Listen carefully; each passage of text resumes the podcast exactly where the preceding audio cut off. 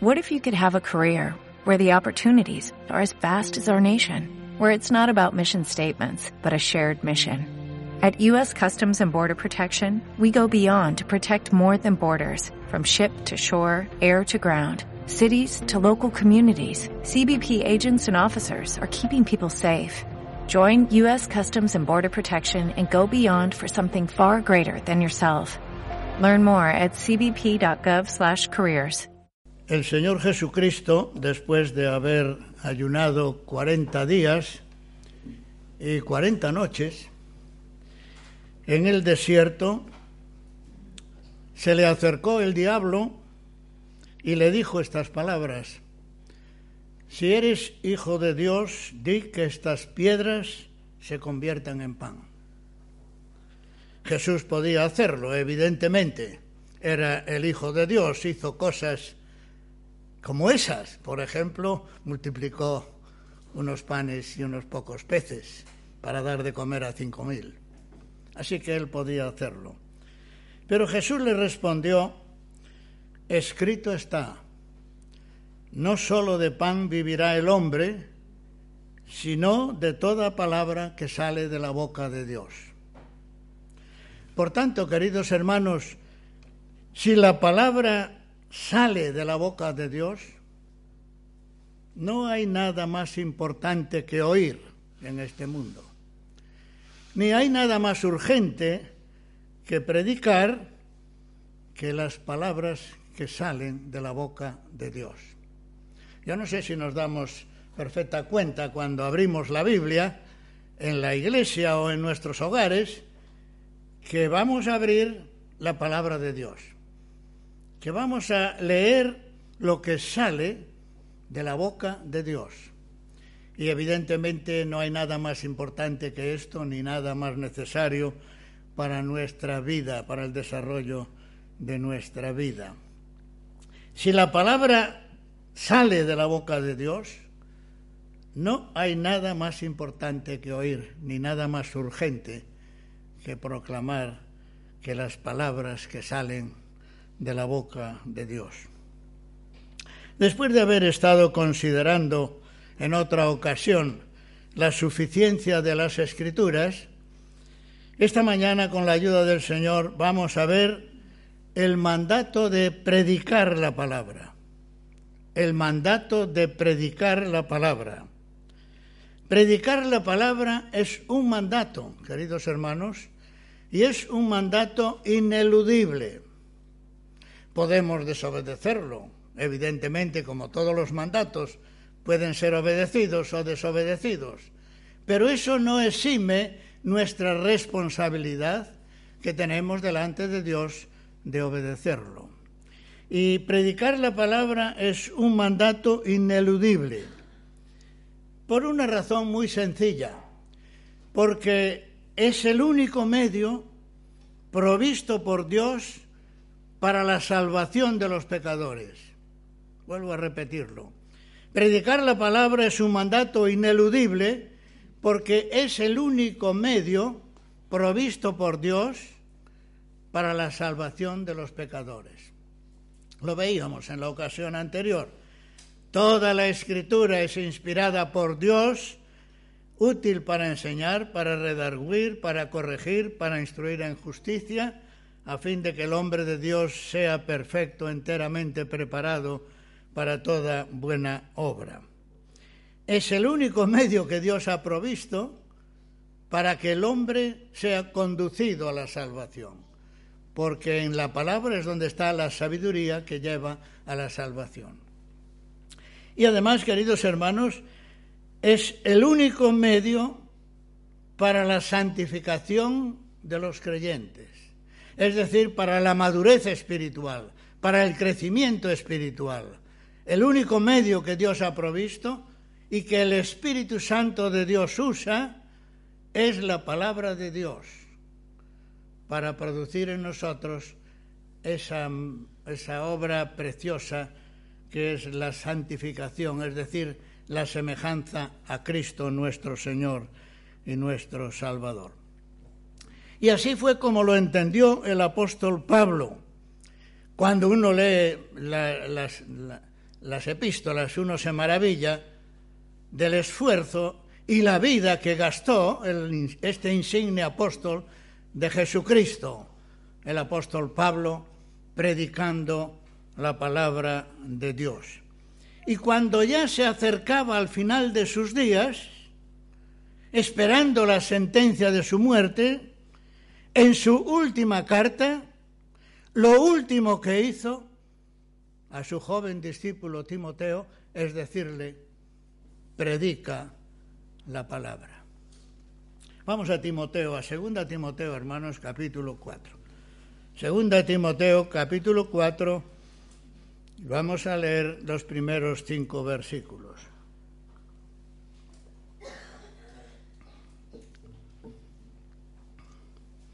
Fijamos nuestra atención en estos versículos que salen de la boca de Dios y que dicen, te encarezco delante de Dios y del Señor Jesucristo, que juzgará a los vivos y a los muertos en su manifestación y en su reino, que prediques la palabra, que instes a tiempo y fuera de tiempo, redarguye, reprende, exhorta con toda paciencia y doctrina, porque vendrá tiempo cuando no sufrirán la sana doctrina, sino que teniendo comenzón de oír, se amontonarán maestros conforme a sus propias concupiscencias y apartarán de la verdad el oído y se volverán a las fábulas. Pero tú, sé sobrio en todo, soporta las aflicciones, haz obra de evangelista, cumple tu ministerio. Como sabéis, el apóstol Pablo cuando escribió esta carta se encontraba preso en Roma. El apóstol había sido liberado en su primer encarcelamiento, pero ahora se encontraba preso nuevamente como parte de la feroz persecución que los cristianos sufrían por parte del emperador Nerón. Y ahora, a diferencia de la ocasión anterior, el apóstol Pablo no tenía esperanza de salir con vida de esta celda. Estaba en una celda fría, porque él le dice a, Timoteo que cuando venga le traiga el, el capote, el manto que había dejado en Troas. Está encadenado en esa celda y esperando precisamente la sentencia del emperador que iba a terminar en su muerte. Y este es su último encargo a Timoteo, que prediques la palabra. Y estas son, por así decir, las últimas palabras del apóstol Pablo para Timoteo y para la iglesia que Timoteo pastoreaba allí en Éfeso. Pero no solo para la iglesia de los tiempos contemporáneos, sino para la Iglesia en todos los tiempos. Predicar la palabra es un mandato de Dios a la Iglesia de todos los tiempos.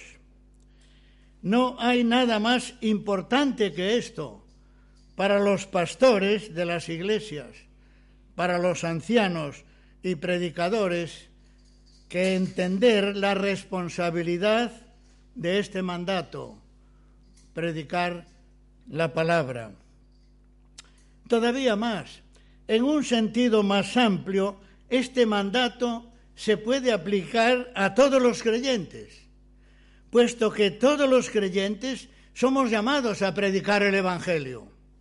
De una forma u de otra, el Evangelio no se predica solamente desde un púlpito, el Evangelio se puede predicar en la oficina, en la calle, en la casa, yo he visto a algún hermano predicar el Evangelio en, los tranvías hace muchos años aquí en Vigo. Cogiendo en una ocasión yo un tranvía, vi a un hermano con un Nuevo Testamento hablándole a otro y predicándole la palabra. Predica la palabra es un mandato de Dios para la iglesia fundamentalmente, evidentemente para los pastores, para los ancianos, pero todos los creyentes tenemos ese privilegio y ese mandato de predicar el Evangelio a los que no conocen a Cristo. Somos llamados, queridos hermanos, a predicar la palabra. Y todos los creyentes somos llamados a saber si se predica la palabra. Como testigos de Cristo, somos llamados a discernir si la iglesia en la que estamos se predica verdaderamente la palabra. Y si no se predica, permitidme añadir esto, es deber de cada creyente buscar una iglesia donde se predique la palabra. Porque dice el apóstol Pablo, agradó a Dios salvar a los creyentes por el ministerio, por la locura de la predicación. En el pasaje que tenemos delante esta mañana, el apóstol Pablo nos va a presentar cinco principios fundamentales para predicar la palabra. El primero de ellos es la seriedad del mandato de predicar la palabra. Te encarezco delante de Dios y del Señor Jesucristo, que juzgará a los vivos y a los muertos en su manifestación y en su reino, que prediques la palabra. En segundo lugar está el contenido de la predicación, una frase muy pequeñita, que prediques la palabra. En tercer lugar está la oportunidad de la predicación, que prediques la palabra que instes a tiempo y fuera de tiempo.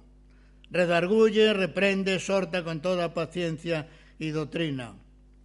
En tercer lugar está la razón para la urgencia de predicar la palabra. Versículo 4, versículo 3. Porque vendrá tiempo cuando no sufrirán la sana doctrina, sino que teniendo comezón de oír se amontonarán maestros conforme a sus propias concupiscencias y apartarán de la verdad el oído y se volverán a las fábulas. Y el quinto principio es la actitud del predicador. Versículo 5. Pero tú, sé sobrio en todo, soporta las aflicciones, haz obra de evangelista, cumple tu ministerio. La seriedad del mandato de la predicación. Te encarezco Querido hermano, escucha esto. Te encarezco delante de Dios y del Señor Jesucristo, que juzgará a los vivos y a los muertos en su manifestación y en su reino, que prediques la palabra. La cosa va muy seria, porque Pablo comienza este capítulo poniendo a Dios como testigo del mandato que Pablo le va a dar a Timoteo te encarezco delante de Dios, en presencia de Dios. El apóstol ya había usado este término en otras ocasiones, eh, eh, en sus cartas a Timoteo. En su primera carta ya le había dicho, te encarezco delante de Dios y del Señor Jesucristo que guardes estas cosas sin prejuicios, no haciendo nada con parcialidad. Primera Timoteo 5:21. Y luego en la segunda carta, en el capítulo 2, le dice a Timoteo, recuérdales esto, exhortándoles delante del Señor, a que no contiendan sobre palabras, lo cual para nada aprovecha, sino que es para perdición de los oyentes. Esta palabra te encarezco es un verbo que tiene la fuerza de atestiguar algo, de dar testimonio de algo delante de una autoridad. Es precisamente la palabra que se empleaba en los tribunales romanos, ¿verdad? En el Tribunal de Justicia, cuando el acusado tenía que declarar delante del juez. Y se le decía, declaras la verdad delante del honorable juez. Y Pablo toma este término precisamente para decirnos a nosotros, queridos hermanos, la importancia, la seriedad que tiene predicar la palabra, porque lo estamos haciendo delante del juez del universo. Estamos haciéndolo delante de aquel que un día juzgará a los vivos y a los muertos. Así que Timoteo debe tener esto en cuenta, nosotros también, por supuesto. Estamos ante un mandato ineludible, cuyo cumplimiento, de cuyo cumplimiento vamos a dar cuenta los creyentes en el tribunal de Cristo. Te encarezco delante de Dios y del Señor Jesucristo, que juzgará a los vivos y a los muertos que prediques la palabra. En cada oportunidad que tengas, luego vamos a ver esto en el versículo 3 y 4, en cada oportunidad que tengas, predicar la palabra. Pueden ser ámbitos distintos, evidentemente, la enseñanza en grupos, en estudio, enseñanza de discipulado, en la escuela dominical, en el púlpito, en el testimonio personal, que prediques la palabra. Y te encarezco esto delante de Dios y del Señor Jesucristo, que juzgará a los vivos y a los muertos. Por tanto, hermanos, estamos ante un mandato serio del que debemos de tomar nota y cuenta, darnos cuenta que cuando abrimos la palabra lo hacemos delante de Dios, aquel que un día nos va a juzgar también conforme a nuestras obras en este sentido en el tribunal de Cristo. En segundo lugar está el contenido de la predicación. Y Pablo le dice a Timoteo sencillamente que prediques la palabra. Y uno esperaría como un desarrollo exhaustivo de este mandato. Pero Pablo emplea nada más que cuatro palabras, que prediques la palabra. Así de sencillo, pero así de profundo también. Y podríamos añadir también nada más que la palabra, porque está implícito en este mandato. Somos llamados a predicar la palabra y nada más que la palabra. Y el error viene, y de él daremos cuenta, cuando se predica algo más que la palabra. Porque esto es una señal cuando ocurre que no creemos en la suficiencia de la palabra.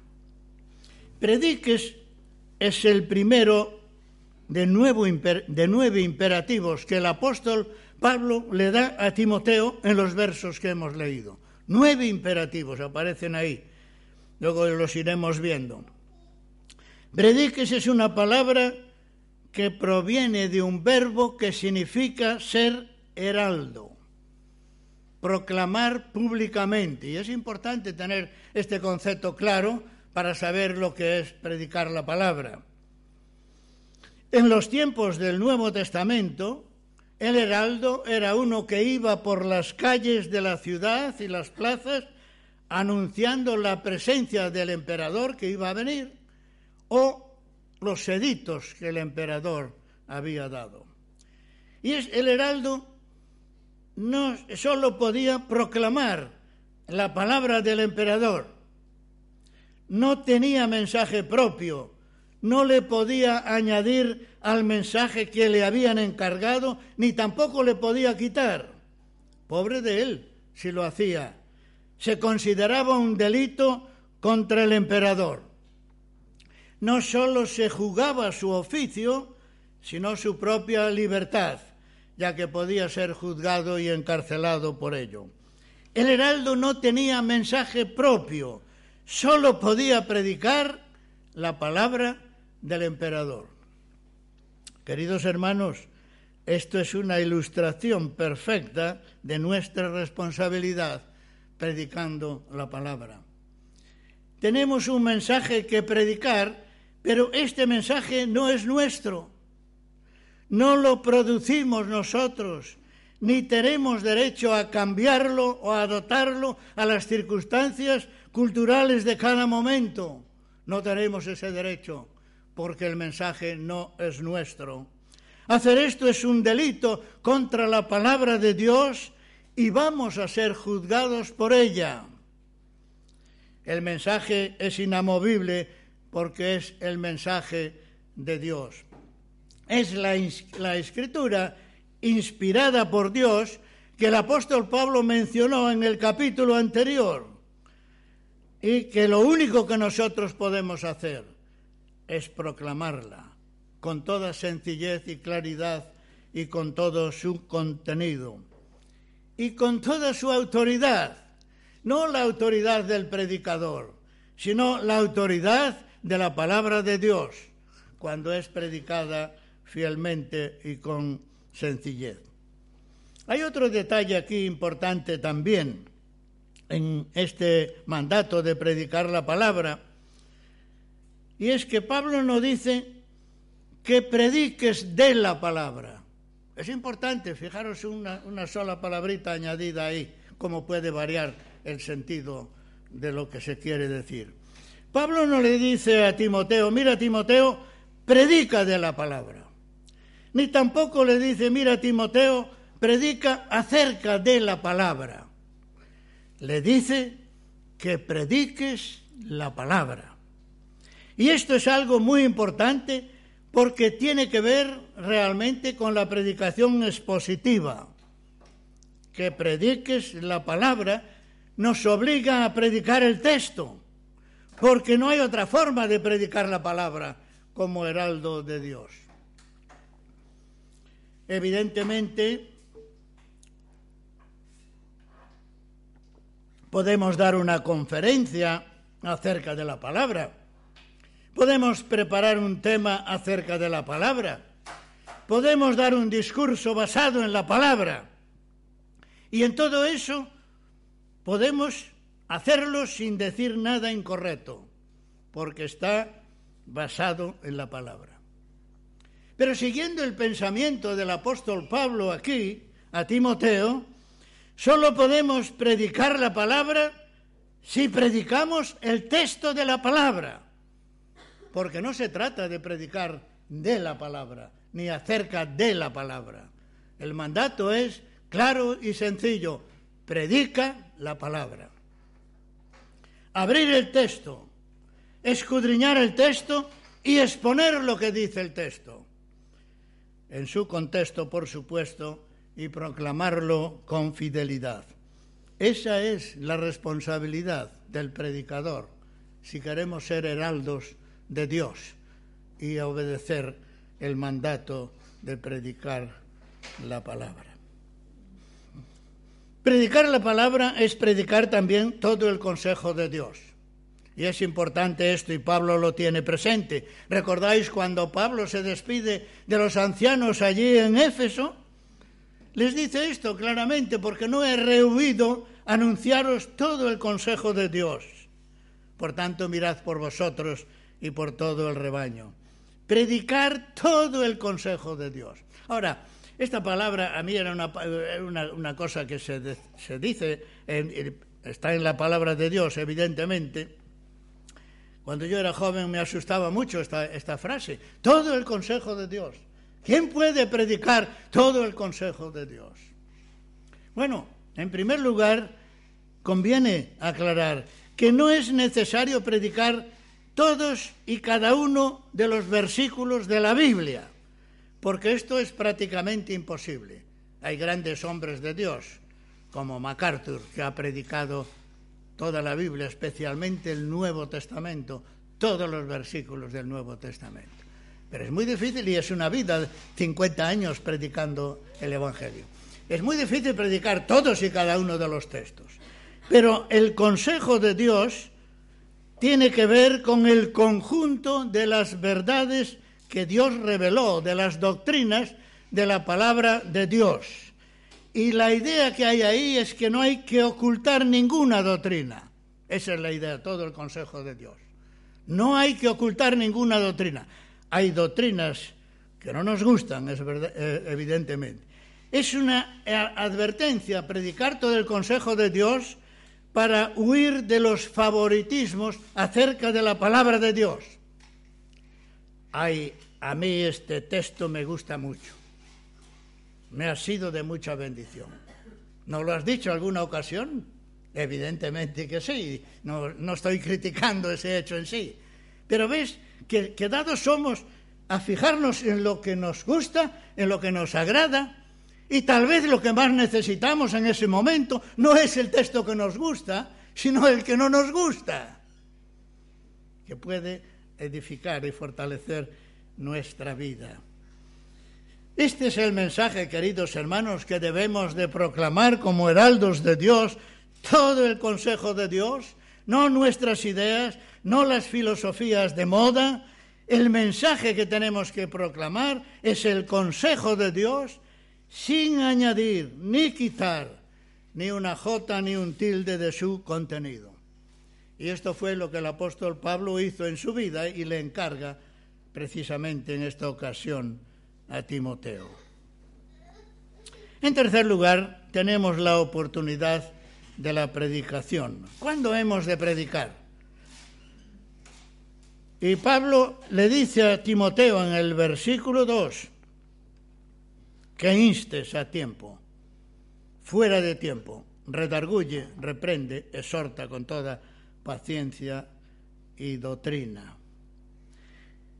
Timoteo, tienes que estar preparado porque tienes un mensaje urgente y tienes que estar preparado para darlo en cualquier ocasión. Esto no quiere decir que evidentemente tenemos que coger a la gente por la solapa de la chaqueta y decir, ven aquí que te quiero decir algo. No es esto. Este texto no nos invita a ser maleducados, la palabra de Dios, todo lo contrario. Pablo le ha dicho a Timoteo que sea amable en, este mismo capítulo. No es esto. Pero sí, queridos hermanos, que debemos de estar preparados para toda ocasión, para todo momento. Puede ser, evidentemente, al subir al púlpito tienes que hacerlo, Dios nos libre de otra cosa, pero el mensaje, la idea va más allá. Tenemos que estar preparados en todo momento, cuando haya la oportunidad de predicar el Evangelio, estar preparados, conocer la palabra de Dios para poder proclamarla, para poder decirla a nuestros vecinos, a nuestros amigos que instes a tiempo y fuera de tiempo. Esta palabra lleva también el sentido de la urgencia. Es un mensaje urgente, porque el tiempo se acaba. El Señor puede venir en cualquier momento, nuestro propio tiempo se acaba. En cualquier momento podemos pasar a la eternidad. Y el mensaje que tenemos que llevar a los hombres y a las mujeres de este mundo es un mensaje urgente que tiene que ver con la vida o la muerte como Moisés declaró aquel día, ¿verdad?, al pueblo de Israel en una ocasión. Que instes a tiempo y fuera de tiempo. Es necesario, queridos hermanos, estar siempre preparados y dispuestos como heraldos, como siervos del Señor, preparados para proclamar la palabra a tiempo y fuera de tiempo. Y, y el apóstol Pablo le da a Timoteo aquí algunos imperativos y le dice que redarguya, que reprende, exhorta con toda paciencia y doctrina. Son los imperativos que ya vimos, ¿verdad?, en el capítulo anterior de la Escritura, que es útil para corregir, para instruir en justicia, para enseñar, para redarguir.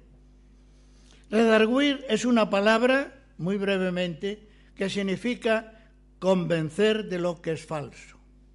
Convencer de lo que es falso. Y por naturaleza, queridos hermanos, estamos en lo falso. Nacemos en lo falso. Porque nacemos con nuestro egoísmo, nacemos con nuestra naturaleza pecaminosa, que es contraria a la voluntad de Dios. Y alguien tiene, debe de venir, con amor, evidentemente, y con cariño, a predicarnos la palabra en este sentido, a redarguirnos, a convencernos de lo que es falso para llevarnos a la verdad del Evangelio. En segundo lugar, dice reprender, es un verbo bastante fuerte que tiene que ver con reprochar y demostrar la culpa. No nos gusta nada que nos demuestren la culpa, ¿verdad? Que no. Enseguida decimos, yo no soy culpable. Bueno, somos culpables delante de Dios porque somos pecadores. Y la palabra de Dios tiene precisamente esta función, señalar nuestra culpabilidad, si es que la predicamos con fidelidad. Exhortar también es otra de las características que Pablo dice aquí, que tiene que ver más con amonestar y animar. Es un ruego con el propósito de consolar y animar a los débiles que la palabra de Dios sin duda ninguna tiene esta función.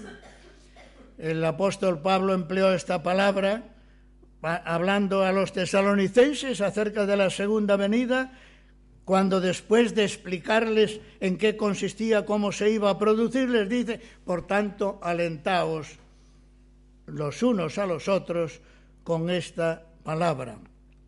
Este es el sentido de la palabra de Dios, evidentemente, y sin duda ninguna es tu experiencia y mi experiencia. ¿Cuántas veces al abrir la palabra de Dios en momentos de aflicción o de angustia o de problemas hemos encontrado el consuelo de Dios que el Espíritu Santo trae a nuestros corazones por medio de la palabra? Y eh, eh, también, en último lugar, dice, con toda paciencia, con toda paciencia y aquí paciencia significa longanimidad, constancia de ánimo en las adversidades. Paciencia no es solamente aguantar un poquito, es aguantar durante todo el tiempo de la adversidad, durante ese tiempo que dura. Es un mensaje urgente que hay que predicarlo con paciencia, esperando que es Dios quien da el fruto. A veces somos impacientes, ¿verdad? Es probable que lleves eh, hablándole del Evangelio, predicándole del Evangelio a alguien cinco años, diez años, quince años, yo qué sé, cuántos años. Y dices tú, y se te acaba la paciencia, no voy a predicar más. No, no, no es lo que el texto dice aquí. El texto dice aquí, predica con toda paciencia, predica la palabra con toda paciencia. Es probable que la siembra de tu palabra no la veas ni tú mismo y podría contaros alguna experiencia en este sentido. Que tú no veas el resultado de la siembra de tu palabra, pero Dios ha prometido que la palabra suya no vuelve a él vacía y que llevará y hará la obra para que él la envía. Y con ese propósito y esa confianza nosotros tenemos que predicar la palabra. Y por último dice, y doctrina, es el punto culminante del texto que aquí tiene delante el apóstol Pablo. El predicador predica doctrina, predica doctrina. Porque es imposible predicar la palabra sin predicar la doctrina. A veces hay como cierta fobia contra la doctrina, pero es la doctrina la que da vida, la que vivifica nuestras almas un incrédulo, por ejemplo, no se convertirá de su pecado ni llegará a la salvación sin la doctrina de la palabra de Dios, que es quien le va a conducir precisamente a Cristo el Salvador y a reconocer su propio pecado. El creyente tampoco podrá crecer espiritualmente sin doctrina. Por eso el apóstol Pedro le dice a los creyentes en aquella ocasión, desead como niños recién nacidos la leche espiritual no adulterada, para que por ella crezcáis para salvación, para santificación, que ese es el sentido de la palabra salvación allí. El Señor le dijo a su Padre en oración, hablando de los discípulos, santifícalos en la verdad, tu palabra es verdad. En cuarto lugar, el apóstol Pablo le habla a Timoteo de la urgencia de la predicación. ¿Por qué tiene que predicar a tiempo y tiempo y, fuera de tiempo y tiene que estar preparado para predicar? Versículo 3. Porque vendrá tiempo cuando no sufrirán la sana doctrina, sino que teniendo comenzón de oír, se amontonarán maestros conforme a sus propias concupiscencias y apartarán de la verdad el oído y se volverán a las fábulas. Porque es una conjunción que explica, que da las razones de lo que Pablo viene exhortando. Pablo le viene exhortando a Timoteo que predique la palabra, que inste a tiempo y fuera de tiempo, y ahora le dice, ¿por qué? ¿Por qué tienes que hacer esto? Porque vendrá tiempo cuando no sufrirán la sana doctrina. Esta es la razón. Y esta razón, queridos hermanos, no disminuyó con el tiempo desde que Pablo se lo dijo a Timoteo, tal vez aumentó. Porque vendrán tiempos peligrosos, había dicho Pablo a Timoteo en el capítulo anterior tiempos peligrosos. y entonces predica la palabra. Y, y estamos, queridos hermanos, en esos tiempos peligrosos. Estamos en esos tiempos, los postreros tiempos que en su día también explicamos, que tienen que ver con los tiempos todos desde la venida del Mesías hasta su segunda venida. Esos son los tiempos, los postreros tiempos en los que nos encontramos y en esos postreros tiempos Pablo dice son peligrosos y ahora nos dice predica la palabra insta a tiempo y fuera de tiempo. Estamos en esos tiempos cuando muchos no soportan la sana doctrina. Esto nos recuerda, hay una historia en el Antiguo Testamento, palabra de Dios, Antiguo Testamento, sale de la boca de Dios también. La historia del rey de Judá, Josafat, en su alianza impía, fue una alianza impía con el rey Acab. En una ocasión el rey Acab le pidió que fuera con él a la guerra contra Ramat, Ramot de Galaad. Y Josafat le dijo que iría. Era un fiel siervo de Dios. Dice, yo voy a ir, pero antes quiero consultar la palabra de Jehová, a ver qué dice el Señor. Y Acab le dijo, muy bien, y reunió Acab a 400 profetas, a todos los profetas que le profetizaban cosas buenas a Acab, que le decían lo que Acab quería oír. Y lo reunió y evidentemente todos profetizaron que todo iba a ir muy bien. Pero el rey de Judá, Josafat, no estaba muy convencido. Y le dijo, pero no hay más profetas, no hay más profetas a quien podamos consultar.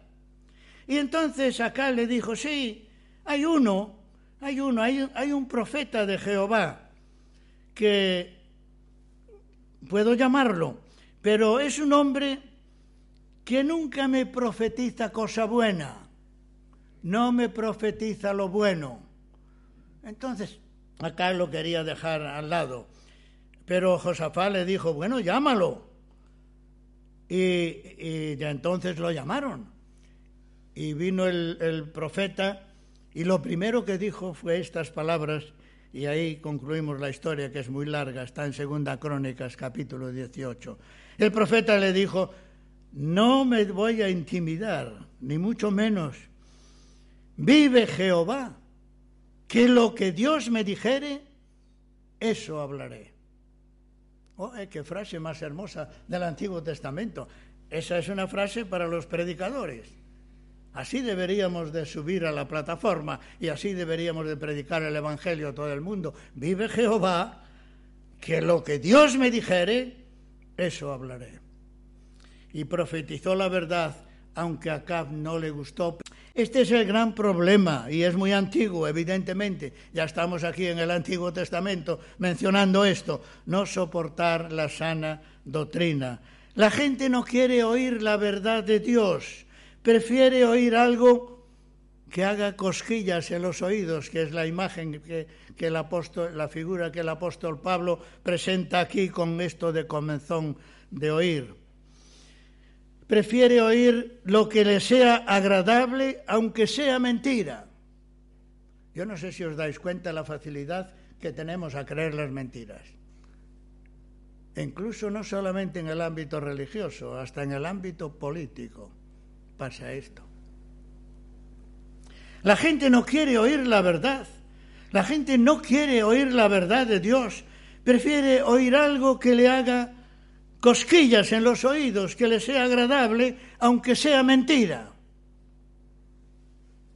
En realidad esto es lo que cabe esperar del mundo incrédulo. El hombre natural no percibe, no entiende las cosas que son del Espíritu de Dios la rechaza por naturaleza, todos lo hemos hecho antes de conocer al Señor, evidentemente.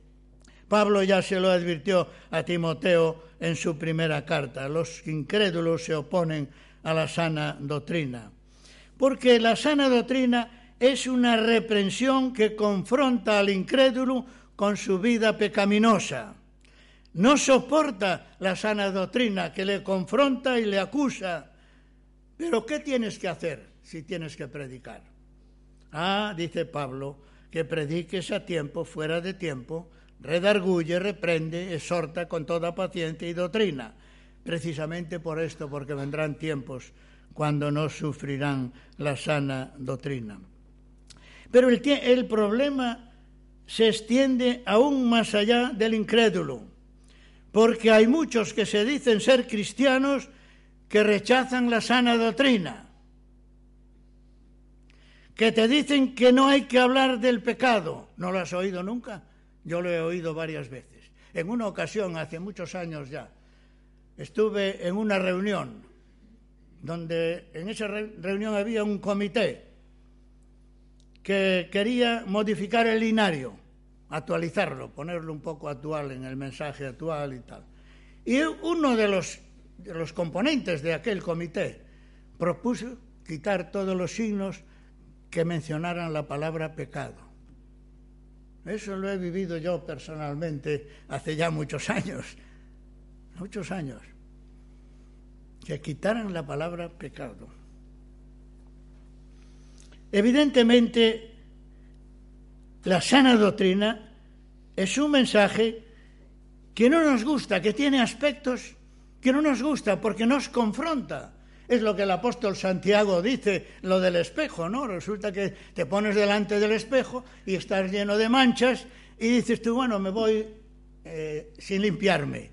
Y la palabra de Dios hace eso, nos confronta con lo que verdaderamente somos y nos damos cuenta que fallamos y podemos tener tomar dos caminos, uno de ellos caer arrepentido a los pies del Señor para que Él nos limpie o seguir nuestro camino desobedeciendo a Dios.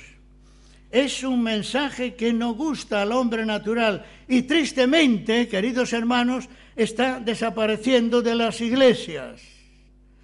Hay los que dicen que no hay que hablar del pecado ni del infierno, ni llamar a los hombres al arrepentimiento, que hay que ser positivos, que no hay que asustar a la gente con estas cosas. ¿ah? Ojalá estuvieras muy asustado y clamaras a Cristo por, por salvación si no la tienes todavía. Ojalá Dios lo haga. Es mi ruego y mi oración al Señor.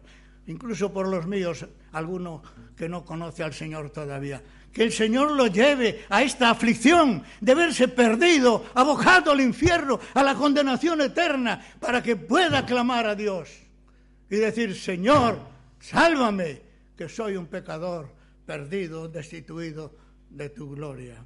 Es un mensaje, evidentemente, que no gusta la sana doctrina, y poco a poco, si la vamos abandonando, vamos tragando estas cosas y dejando de predicar la palabra que si habla del infierno y del arrepentimiento del pecado y vamos dejándolo a un lado y cambiando el mensaje de la palabra de Dios sin darnos cuenta, porque esto es un proceso largo y en el tiempo. Oh, que el Señor nos ayude, hermanos, porque tristemente hay hoy muchas iglesias que tiempos atrás predicaban la sana doctrina, que han dejado de hacerlo y proclaman un evangelio descafeinado que resulta mucho más atractivo al hombre y llena las iglesias, sin duda ninguna. Pero es un mensaje que lleva a la perdición, porque solo la sana doctrina de la palabra de Dios conduce a la salvación en Cristo Jesús. Pablo dice que no soportarán la sana doctrina porque tienen comenzón de oír. Comezón es una palabra que según el diccionario significa picazón que se produce en alguna parte. Y aquí en este caso es en los oídos. Es una expresión figurada para describir la curiosidad que sienten algunas personas buscando noticias que le hagan cosquillas en los oídos. Cuando Pablo llegó a Atenas, ¿recordáis? Se encontró con esta realidad. Allí había muchos que tenían comezón de oír. Porque estaban buscando todos los atenienses y los extranjeros residentes allí en ninguna cosa se interesaban, sino en decir oír algo nuevo. Y oyeron a Pablo, evidentemente. Lo oyeron predicar la sana doctrina. El apóstol Pablo allí no, se, no se congració con los atenienses, ni mucho menos, cosa que a veces he oído falsamente, la escritura no dice eso, ni mucho menos, sino que los confrontó. Los confrontó con el juicio venidero, los confrontó con la resurrección, cosas que ellos negaban rotundamente. Y el resultado de eso fue que la mayoría de ellos desaparecieron, no creyeron el mensaje del apóstol Pablo, solo unos pocos se juntaron con él y recibieron el Evangelio. Se amontonarán maestros, dice Pablo, conforme a sus propias concupiscencias. Esta es la consecuencia de este comenzón de oír. Es la consecuencia de no sufrir la sana doctrina. Vas a buscar maestros que halaguen tus oídos, que te digan lo que quieres oír. Esto genera una oferta de falsos maestros, que es lo que estaba pasando en la iglesia allí en Éfeso, que pastoreaba Timoteo. Había muchos falsos maestros que disimuladamente se introducían en la iglesia falsificando la palabra de Dios y, omitiendo todo aquello que no resultaba agradable. Es el resultado. Si no te gusta la sana doctrina, Irás tras los maestros que se acomodan a tus gustos personales y que te predican lo que quieres oír. Ese es el resultado. Y este es el peligro. Y es fácil, queridos hermanos, caer en la tentación de oír sermoncitos que te hacen cosquillas en los oídos. Ah, qué bueno es. Es agradable. Eh, eh, el, el apóstol Pablo aquí no está hablando de ninguna oratoria ni de ninguna capacidad de entusiasmar y de, de convencer a la gente con, con medios, ¿verdad?, de oratoria. Ni mucho menos. Si alguien la tiene, gloria a Dios por eso. Pero que predique la palabra con su oratoria. No que engañe al público con su oratoria predicando otra cosa que no sea la palabra. Esa es la cuestión, evidentemente. Y si es un hermano sencillo, evidentemente, que no tenemos mucha oratoria, que prediquemos la palabra con los dones que el Señor nos ha dado, pero nunca nos alejemos de esa responsabilidad de predicar la palabra. Este es el peligro y el Señor nos ayude, queridos hermanos, a discernir estas cosas, porque en ello va nuestro crecimiento espiritual. No es cuestión de llenar las iglesias las iglesias se pueden llenar fácilmente, evidentemente si das un mensaje que ayuda al hombre natural y que le sienta bien y le agrada. Es cuestión de prosperidad espiritual, es cuestión de hombres y mujeres que se rinden a Cristo, entregan su vida a Él y crecen en santidad para glorificarle y honrarle en este mundo. Es cuestión de eso y para eso nos reunimos y para eso abrimos la palabra de Dios cada domingo y que el Señor nos ayude a mantenernos fieles en este objetivo. El resultado, dice Pablo, apartarán de la verdad el oído y se volverán a las fábulas. Esta es una frase que verdad que nos parece como extraña. ¿Y quién hace eso? Pero es el resultado de no soportar la sana doctrina, de querer oír lo que te agrada y que te hace sentir bien, aunque en realidad no estás bien. Yo no sé si me estoy contradiciendo un poco en esto, pero pasa a veces esto. Oyes cosas para que te sientas bien, pero en realidad no estás bien. Y resulta que ese bien que tú aparentemente disfrutas es totalmente provisional, pero el mal surge arriba y, sale a flote en cualquier circunstancia y problema de la vida.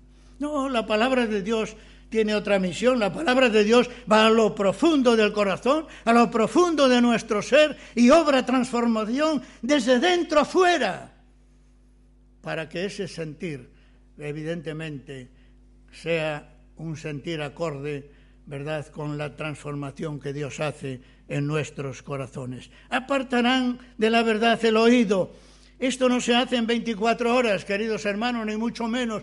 Se hace poco a poco. Uno se va apartando de la sana doctrina, va escapando de ella. Esto no me gusta, esto no hay que, no hay que decirlo, esto. Y, y poco a poco nos vamos alejando de la verdad. Y cuando nos damos cuenta, ya no estamos en la verdad, sino estamos en las fábulas, ¿verdad? Que en los mitos a los que Pablo se refiere aquí. Te vas desconectando de la verdad poco a poco y eso te hace vulnerable a los mitos, que también los hay en la jerga evangélica en el día de hoy. Frases que algunos falsos maestros hacen populares y que envían por WhatsApp y Facebook que no tienen base en la palabra de Dios.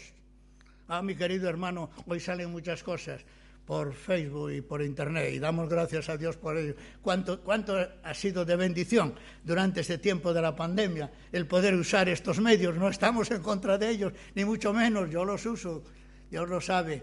Sin duda ninguna, hay que usarlos, pero eh, muchas veces hay que ver, hay que discernir lo que se envía por estos medios. Y las frases, a veces hay frases muy cortas, muy emotivas que te gustan un montón. Pero hay que, el creyente tiene el deber de ser como los de Berea, ver si esto es lo que la palabra de Dios dice, o es una frase bonita que agrada a los oídos, hace cosquillas en nuestros oídos, nada más, pero no transforma nuestra vida, no edifica y fortalece nuestra fe. Por último, Pablo le dice a Timoteo cuál ha de ser su actitud. ¿Cuál ha de ser la actitud del predicador? ¿Cómo hemos de reaccionar ante esta situación de que muchos se apartarán el oído de la verdad, que no soportan la sana doctrina? ¿Qué debemos de hacer ante este hecho? ¿Cambiar el mensaje? ¿Adaptarlo a los tiempos? Si la gente hoy no puede tolerar la verdad, ¿no será más prudente callarla? No es esta la idea del apóstol Pablo aquí, queridos hermanos, ni mucho menos.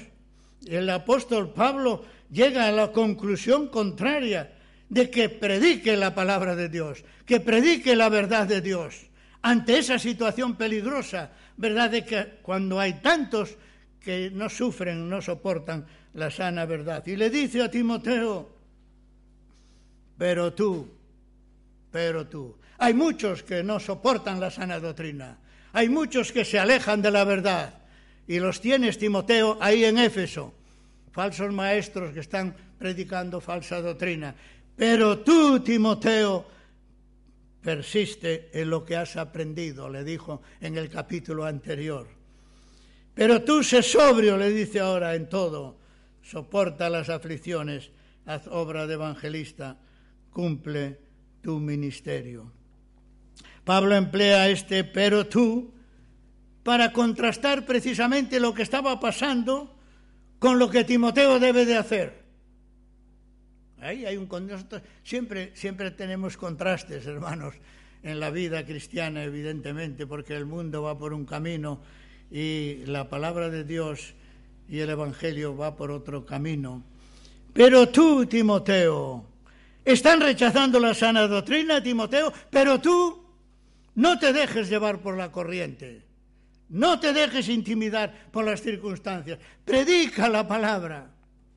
Es cierto que muchos se rodean de falsos maestros que les halagan, que apartan de la verdad el oído y se vuelven a las fábulas, pero tú, Timoteo, predica la palabra, sé sobrio en todo, soporta las aflicciones, haz obra de evangelista, cumple tu ministerio cuatro instrucciones muy preciosas y muy precisas.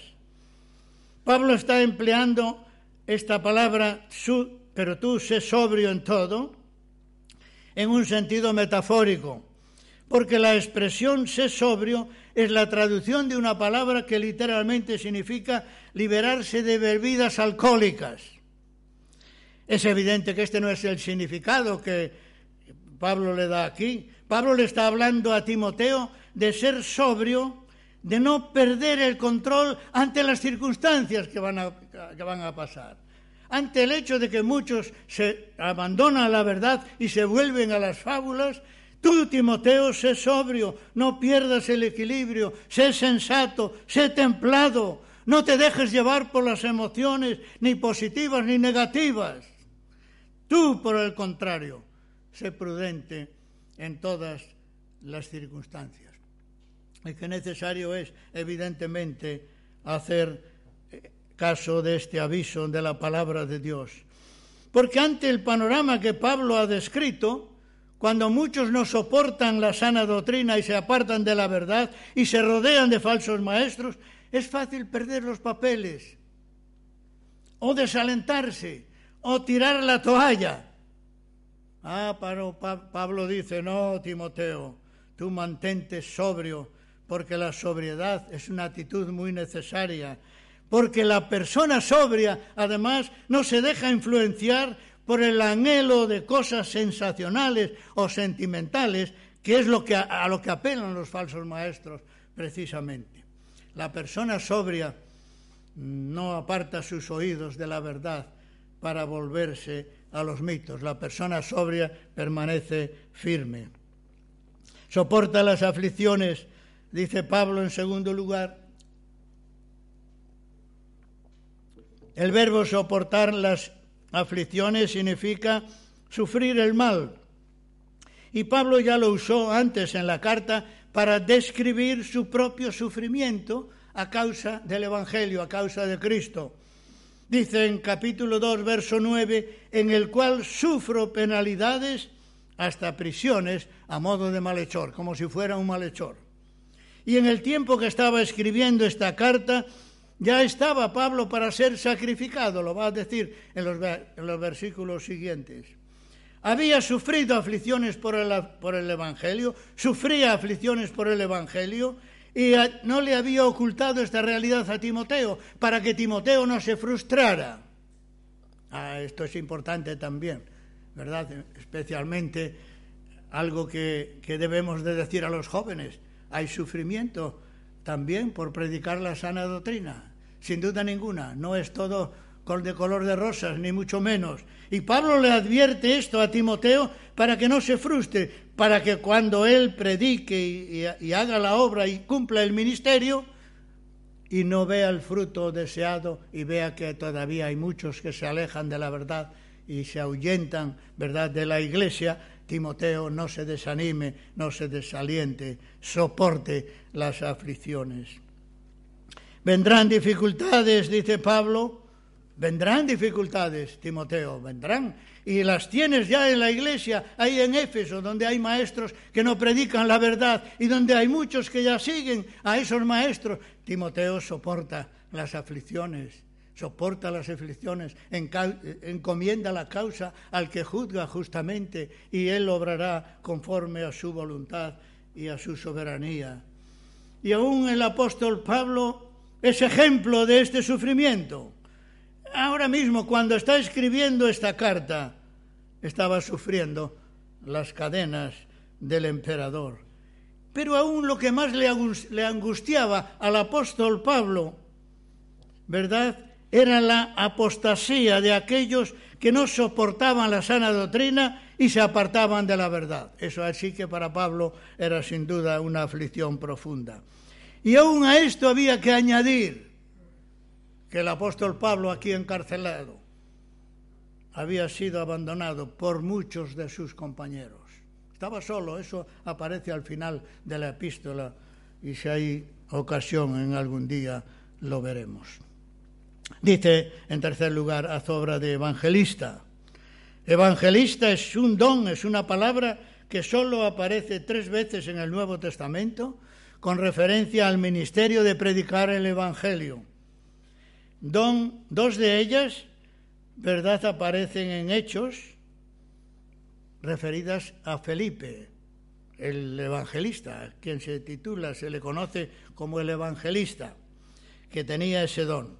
Y en Efesios 4:11, donde Pablo menciona la palabra como uno de los dones que Dios da a la iglesia el don de evangelista, que tienen algunas personas de forma muy destacada, muy, muy especialmente. Ahora mismo me estoy acordando de un hermano, en una, ocasión estábamos tomando un café en una cafetería aquí en la ciudad y vino alguien a, a pedir el faro de Vigo, lo teníamos nosotros en la mesa, y rápidamente ese hermano enseguida empezó a hablarle del Evangelio y a hablarle de otro faro que podía guiar su vida y llevarla a la salvación. Yo me quedé asombrado de la facilidad que tenía este hermano para poder predicar el Evangelio, el don de evangelista. Pero Pablo aquí no menciona el don de evangelista. Pablo aquí le dice a Timoteo que haga la obra de evangelista, porque queridos hermanos, puedes tener el don de evangelista o no, pero tienes que hacer la obra de evangelista. es diferente, esto es diferente. Por eso Pablo le dice aquí, haz la obra de evangelista. Quizá no tienes mucha facilidad o no tenemos mucha facilidad para contactar con personas que no conocemos o personas que no son creyentes y hablarles del Evangelio. Pero hay que hacer la obra de evangelista. Es diferente, hay que predicarles la palabra, hay que predicarles el Evangelio, hay que hablarles de Cristo, hay que hablarles de la salvación. Y eso es lo que el apóstol Pablo le está diciendo aquí a Timoteo, que haga la obra de evangelista, que a medida que Timoteo predicaba, enseñaba y pastoreaba a los creyentes allí en la iglesia en Éfeso, también debía de hablar del Evangelio, de forma muy especial, ¿verdad? A los perdidos, que siempre los hay en todas las congregaciones, a los creyentes nominales muchas veces, que todavía no conocen a Cristo como su Salvador personal. Evidentemente, hacer la obra de evangelista es una misión de todo predicador y de todo creyente. Termina Pablo con una frase lapidaria que cierra esta, esta sección de una forma maravillosa. Cumple tu ministerio. Es como el resumen de lo que acaba de decir en estos cinco versículos. Cumple tu ministerio. Le ha dicho, predica la palabra, te encarezco esto delante de Dios y del Señor Jesucristo, predica la palabra tiempo fuera de tiempo, insta, reprende, exhorta. Vendrán tiempos cuando no sufrirán la sana doctrina, se apartarán de la verdad, de la verdad el oído. Timoteo, cumple tu ministerio. ¿Y cuál era el ministerio que Timoteo tenía que cumplir? Que prediques la palabra. En esa sola frase está todo lo que Timoteo tenía que hacer. Y de igual manera es con nosotros, queridos hermanos, en el día de hoy. Los tiempos, como hemos dicho en este sentido, no han mejorado. Hay muchos que no sufren, no soportan la sana doctrina, que no conocen al Señor. Incluso hay esta tendencia entre creyentes o supuestos creyentes que no soportan fácilmente la doctrina. Pero tú, Timoteo, predica la verdad predica la palabra, cumple tu ministerio.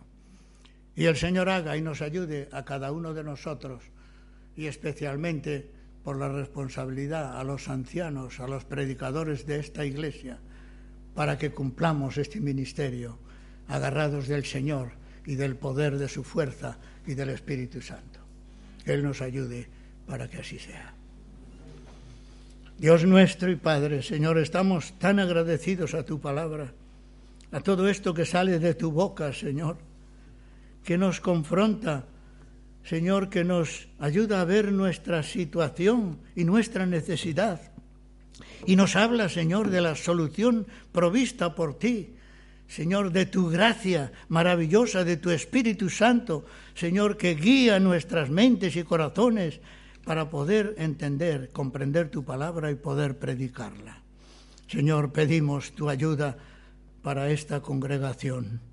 Pedimos tu ayuda para cada hermano, cada hermana de la iglesia, Señor, para que tengamos presente este mandato ineludible de predicar la palabra, de hacer la obra de evangelista, llevando el Evangelio a todos aquellos que nos rodean y todavía no conocen a Cristo.